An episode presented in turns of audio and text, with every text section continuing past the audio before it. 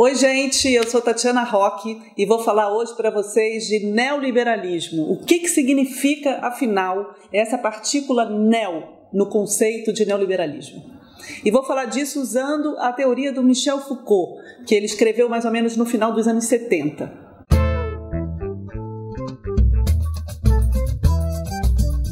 Neoliberalismo é uma doutrina, é uma teoria, um conjunto de textos produzidos mais ou menos a partir de meados dos anos 30 até os anos 60, 70. E em duas situações mais específicas, uma delas na Alemanha e outra nos Estados Unidos.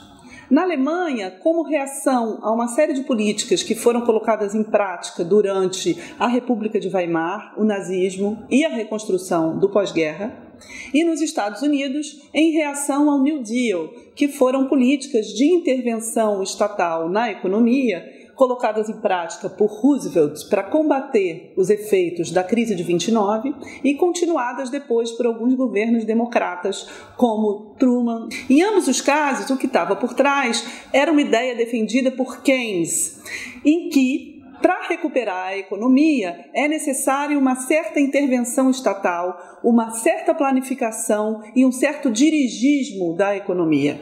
Então, esses eram aspectos das políticas econômicas colocadas em prática na época contra os quais o neoliberalismo vai se insurgir. Então, a gente pode dizer que o grande adversário doutrinal do neoliberalismo é o keynesianismo.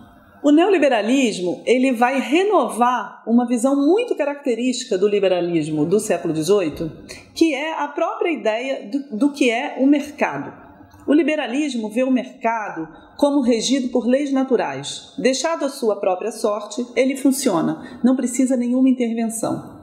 A noção de mão invisível do Adam Smith é um exemplo disso. E o liberalismo, ele se caracteriza, além disso, por enxergar o mercado como um espaço de trocas que funcionam segundo as necessidades humanas. O neoliberalismo vai mudar essa visão sobre qual é a base da economia. A base da economia não vai mais ser o mercado como um espaço de trocas, e sim vai ser a concorrência. Vai ser uma sociedade onde os homens livres podem concorrer.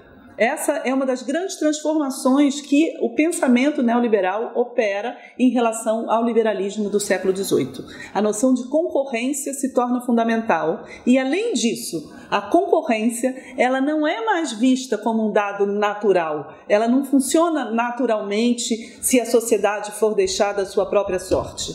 É preciso alguma ação governamental sobre a sociedade para que a concorrência se dê da maneira ótima, da melhor maneira possível. Por isso que interessa muito a Foucault a, a, teoria do neoliberalismo, porque ele vê o neoliberalismo como uma forma de governo. E a gente sabe que para Foucault é muito importante o pensamento sobre as diferentes formas de governo, sendo que a forma de governo não é a forma de um governo estatal sobre os seus governados, e sim o modo como se dão as relações entre os indivíduos na sociedade e entre os indivíduos e os governantes. O pouvoir, c'est des relations. Le pouvoir, ce n'est pas une chose. Une relation entre deux individus et une relation qui est telle que l'un peut conduire la conduite d'un autre, déterminer la conduite d'un autre, la déterminer volontairement en fonction d'un certain nombre d'objectifs qui sont les siens. Autrement dit, quand on regarde ce qu'est le pouvoir, c'est l'exercice, l'exercice de quelque chose qu'on peut appeler le gouvernement, au sens très large. O neoliberalismo coloca em prática uma política de sociedade. Como gerar uma sociedade na qual a concorrência possa se dar da melhor maneira possível. E algumas políticas de Estado atrapalham que isso aconteça. Por exemplo, o estado de bem-estar social.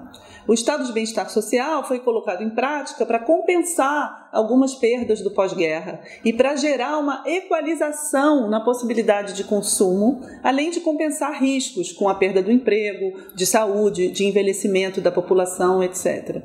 A concorrência, ela precisa, ao contrário, de algumas diferenças. Ela precisa que algumas pessoas tenham emprego, outras não. Elas precisam que pessoas ganhem mais do que outras. Elas precisam de variação nos mecanismos de preço. Ou seja, para que a concorrência possa se instalar, é preciso algumas diferenças dentro da sociedade que são prejudicadas pela equalização gerada pelas políticas do bem-estar social. políticas neoliberais podem até conceber alguma redução da pobreza, mas não medidas de combater efetivamente a desigualdade. O neoliberalismo, ele produz então modos de intervir no meio ambiente social, no contexto social, para facilitar a dinâmica da concorrência. A sociedade não é mais vista, portanto, como no liberalismo, como um grande supermercado onde as pessoas trocam os bens que vão satisfazer as suas necessidades. Não, a sociedade passa a ser vista como um ambiente em que diferentes empresas competem entre si. E quem são essas empresas? São os próprios indivíduos que vão ser guiados nas suas condutas sociais a partir das leis da concorrência. Por isso que o Foucault diz que o neoliberalismo, ele cria essa figura do empresário de si, ou seja, ele multiplica as instâncias em que a dinâmica concorrencial da empresa se dá e o indivíduo passa a ser visto como um empresário que concorre no mercado com outros empresários. Se você gostou desse vídeo, deixe um gostei e se inscreva no canal.